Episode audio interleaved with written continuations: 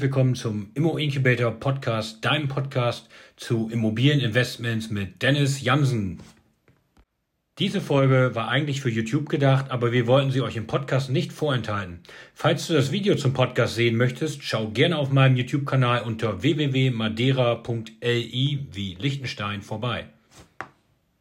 Ja moin, heute zusammen am 1. Mai, am Tag der Arbeit, ein Video zu Airbnb. Wenn dich das Ganze interessiert, was ich für Erfahrungen bei Airbnb gemacht habe, mit verschiedenen Mietern, mit Umsätzen, schau gerne rein in dieses Video.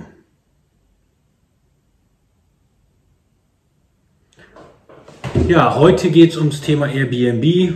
Wie einige von euch wissen, habe ich äh, meine erst gekaufte Wohnung immer selber nutzen wollen, wenn ich dann mal für ein Wochenende nach Osnabrück gekommen bin, so alle vier bis acht Wochen und ähm, habe die dann seit 2017 über Airbnb ab und zu vermietet. Das heißt, wenn ich nicht da war, konnte die Wohnung genutzt werden. Die ist komplett möbliert, hat ein Schlafsofa im Wohnzimmer, hat ein Wasserbett im Schlafzimmer, hat eine komplett ausgestattete Küche, Badezimmer, große Leinwand mit Beamer und so weiter und so fort. Das ist seit 2017 am Laufen, auch in der Regel ganz gut. Also ich muss wirklich sagen, toi, toi, toi, ist eine gute Idee gewesen. Und in der Regel läuft das alles gut bei Airbnb. Die meisten Gäste verlassen das äh, sauber und die Wohnung kann man danach wirklich innerhalb von ein, zwei, maximal zwei Stunden putzen. Man muss ja dann noch Bettwäsche machen, neue Handtücher und so weiter und so fort. Das heißt, das dauert immer ein bisschen seine Zeit, aber insgesamt ist das auf jeden Fall eine gute Lösung, um zu sagen, wenn ich in die Heimat komme, muss ich nicht bei meinen Eltern übernachten oder mir ein Hotel nehmen, sondern kann in den gewohnten vier Wänden sein, die immerhin meine erste Wohnung gewesen sind. Deswegen hängt man da natürlich auch ein bisschen dran. Aber bei der vorletzten Buchung äh, sind ein paar Sachen hochgekommen. Deswegen habe ich gedacht, es lohnt sich doch mal, da drüber zu berichten, da mir da ein Fehler unterlaufen ist, weil ich das vorher nicht wusste, weil bisher hatten sich die Problemchen immer so gelöst. Das heißt, das erste Problem, was ich mal hatte, das ist bestimmt schon zwei, drei Jahre her. Äh, da gab's äh, Polizisten, die die Wohnung gemietet hatten, weil die auf einem äh, Fortgang oder einer Fortbildung in Osnabrück waren und die haben da große Party gefeiert, so dass die Nachbarin sich beschwert hat und dass da hinterher ähm, ja die Polizei hätte anrücken müssen, die war aber schon da. Ähm, dementsprechend äh, war das damals ein Problem, aber das habe ich mit den Nachbarn geklärt, habe gesagt, wenn was ist, sollen die sich sofort bei mir melden. Ist so nicht wieder vorgekommen. Das heißt also, äh, das war damals eine einzelne Geschichte und dann hat man denen natürlich gesagt, dass sie sollen das in Zukunft nicht mehr machen. Aber das ist jetzt eine von vielen Buchungen gewesen und das, denke ich mal, war jetzt kein großes Thema. Dann hat es vor ein paar Monaten, auch in der Corona-Zeit schon, anscheinend, ich konnte das nie nachweisen, aber es gab ein, ein Zettel unten an der Tür, dass man gesagt hat, okay, hier ja, bietet jemand ähm, sexuelle Dienstleistung an. Das heißt also, jemand hat die Wohnung genutzt und hat da anscheinend ja, Leute äh, empfangen. Und das hat wohl irgendein Nachbar auf einem Zettel in den Briefkasten geworfen, aber mehr konnte man dazu nicht rausfinden. Die Dame hat das natürlich abgestritten, die das da gebucht hat. Und so habe ich jetzt nichts nachweisen können. Die Wohnung wurde hundertprozentig sauber hinterlassen. Das heißt also, entweder wollte da ein Nachbar was Böses oder die Dame hat wirklich was gemacht. Aber auch dem bin ich jetzt nicht irgendwo nachgegangen, weil ich da halt keine Beweise für hatte. Jetzt gab es aber einen Punkt, wo ich wirklich Beweise hatte und es war so, dass sich dort drei Studenten das Ganze gemietet hatten. Das heißt, die mussten zu einer Präsenzveranstaltung, das kommt schon häufiger mal vor in Osnabrück, und dann sagen die, das ist für uns einfacher, dort eine Wohnung zu haben, als ein Hotel zu mieten. Und äh, die waren dann für eine ganze Woche oder sogar zwei vor Ort. Und als wir in die Wohnung reinkamen, roch es direkt total scheiße nach Rauch. Man, man kennt das äh, in den Wohnungen soll nicht geraucht werden. Auf dem Balkon habe ich das gestattet, weil das ist für mich normalerweise kein Thema, wenn man denn die Türen dann zumacht. Aber hier wurde definitiv im Wohnzimmer geraucht und ihr könnt es hier sehen. Da haben wir schon mal die erste Asche gefunden auf der Fensterbank, innen drin im Wohnzimmer. Und zusätzlich, wenn man sich das Ganze jetzt noch anguckt, haben wir hier noch Asche auf dem Boden. Das heißt, zwischen Sofa und Wand ist auch noch was runtergefallen. Das heißt, da muss definitiv drin geraucht worden sein.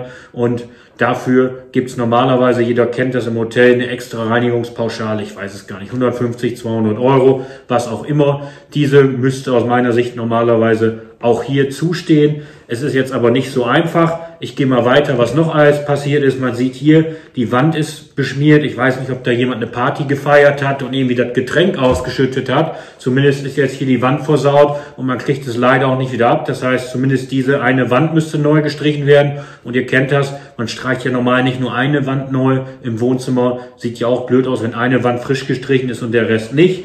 Und wir kommen auch zur nächsten Wand. Also das ist die Rückseite im Wohnzimmer, wo der Beamer hängt. Und das ist die Vorderseite, wo die Leinwand hängt. Auch dort hat man irgendwie rumgesaut. Ich weiß nicht direkt, wo es herkommt, wie man das geschafft hat. Auf jeden Fall müsste auch hier die Wand gestrichen werden, sodass ich gesagt habe, anstatt zwei Wände zu streichen, muss man eigentlich gleich alle vier Wände streichen, also einmal das komplette Wohnzimmer.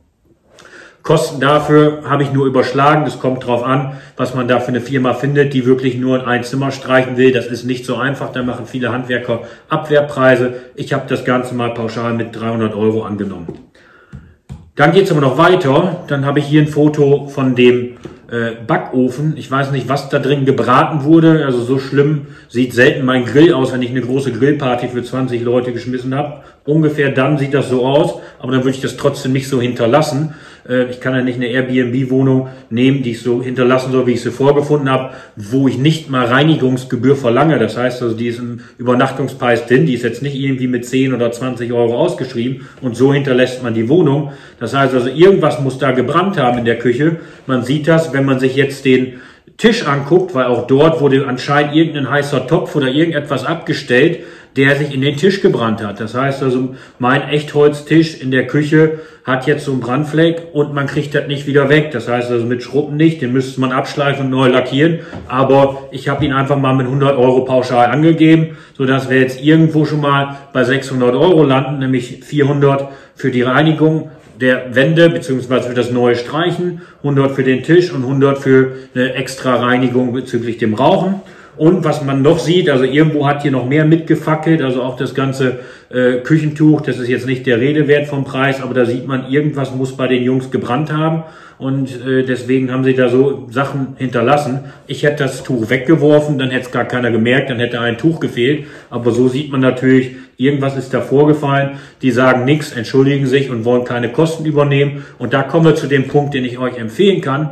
Airbnb habe ich das alles eingereicht aber das haben das natürlich erst gesehen, als die neuen Mieter dann quasi drin waren. Wir haben also aufgeräumt, äh, dann haben wir das gesehen, dann haben wir gereinigt, dann kamen die neuen Mieter und dann haben wir uns ein, zwei Tage Zeit gelassen, das Ganze hochzuladen. Und das ist eben das Problem.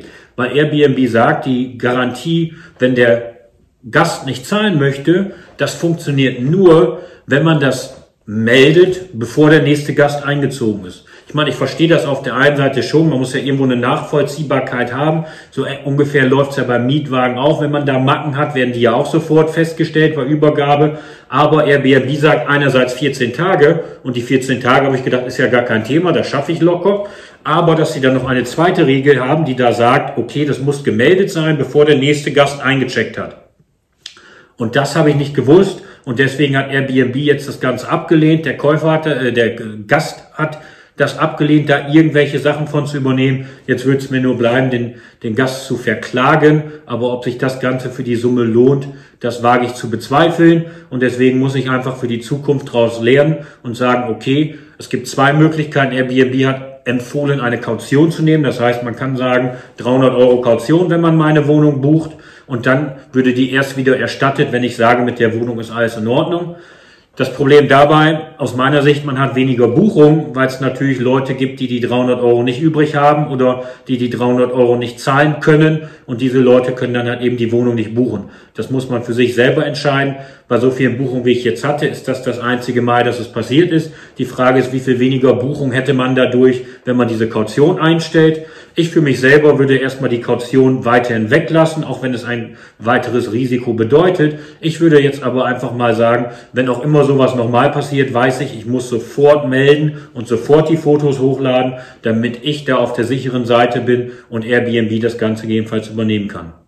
Ja, hast du auch schon mal eine Wohnung über Airbnb vermietet? Dann schreib es mir gerne hier in die Kommentare. Wenn dir meine Erfahrung zu Airbnb gefallen hat, dass du weißt, falls du sowas in Zukunft mal tust, dass du sowas auf jeden Fall melden musst und im Auge behalten musst, dann würde ich mich über einen Like hier freuen und natürlich auch über ein Abo meines Kanals mit der Glocke nebenan aktivieren. Dann wirst du immer wieder über neue Videos von mir informiert. Jetzt wünsche ich euch noch einen schönen 1. Mai. Ich hoffe, das Wetter wird noch ein bisschen besser, so dass ihr noch den Grill anschmeißen könnt oder eine kleine Fahrradtour machen könnt. Ansonsten wünsche ich euch alles Gute und bis demnächst. Dennis von Immo Incubator. Das war dein Immo Incubator Podcast, dein Podcast für Immobilieninvestments mit Dennis Jansen. Für weitere Folgen abonniere gerne unseren Podcast und wenn dir der Podcast gefallen hat, lass uns gerne eine 5-Sterne-Bewertung da und schau bei Gelegenheit auf unserem YouTube-Channel unter www.madeira.li vorbei. Bis dahin, alles Gute.